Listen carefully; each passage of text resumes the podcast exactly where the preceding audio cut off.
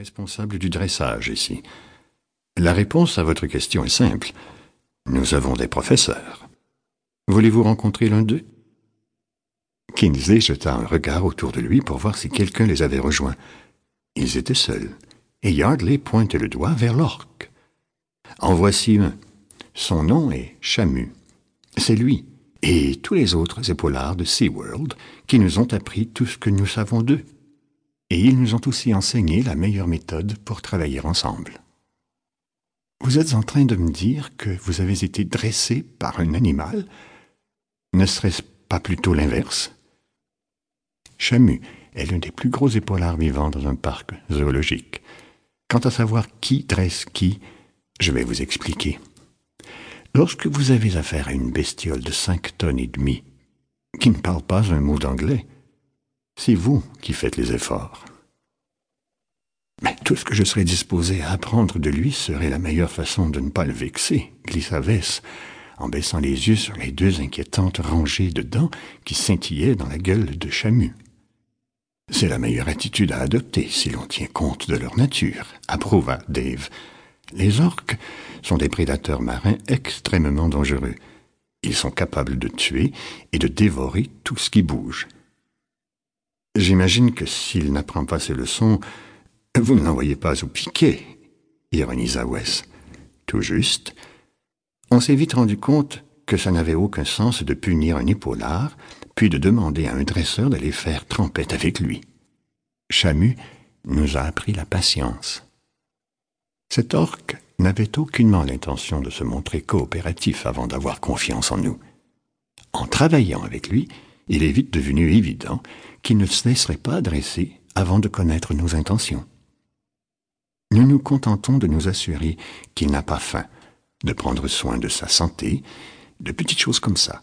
C'est seulement après que nous avons pu sauter dans l'eau et jouer avec lui.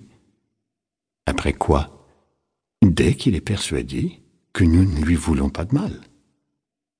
Vous voulez qu'il vous fasse confiance, en somme. Voilà. C'est le principe autour duquel nous articulons notre travail avec les animaux. Wes sortit son carnet et se mit à prendre des notes. Vous écrivez un article? demanda Dave. Ou vous faites de la recherche? Disons une recherche personnelle, sourit tristement Wes Kingsley. Dave Yardley attendit que son interlocuteur précise sa pensée. J'habite près d'Atlanta et je travaille pour une grosse entreprise de fourniture industrielle. Cela fait longtemps que je n'arrive pas à obtenir de mes employés les performances que j'attends d'eux. Et je n'arrive pas non plus à pousser mes enfants à donner un coup de main à la maison, ni à les amener à obtenir de meilleurs résultats scolaires. Il est clair que je n'ai pas l'étoffe d'un bon meneur d'hommes. C'est tellement évident que je risque de perdre mon travail. Et franchement, je désespère un peu. Dave alors le conduisit de l'autre côté du portail, vers une piscine d'entraînement où deux épaulards adultes se prélassaient dans l'eau claire. Ces animaux ne sont pas si différents des gens. Quand ils n'aiment pas la façon dont vous les traitez, ils vous le font savoir.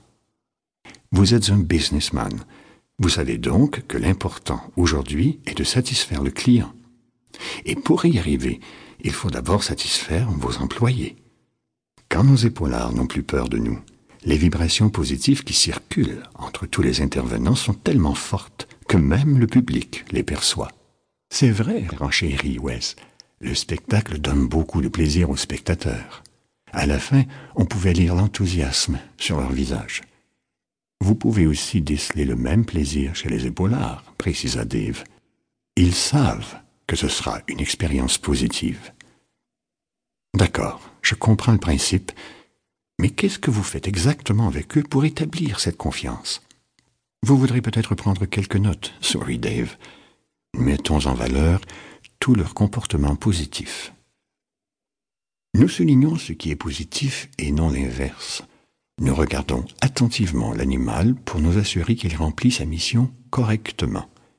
Et quand il fait bien ce qu'on lui a demandé de faire, nous le couvrons d'attention. Très bien, mais que se passe-t-il? Quand il ne le fait pas ou quand il le fait mal Nous ignorons son erreur et nous redirigeons immédiatement son énergie vers un nouvel objectif. Qu'entendez-vous exactement par ignorer insista Wes.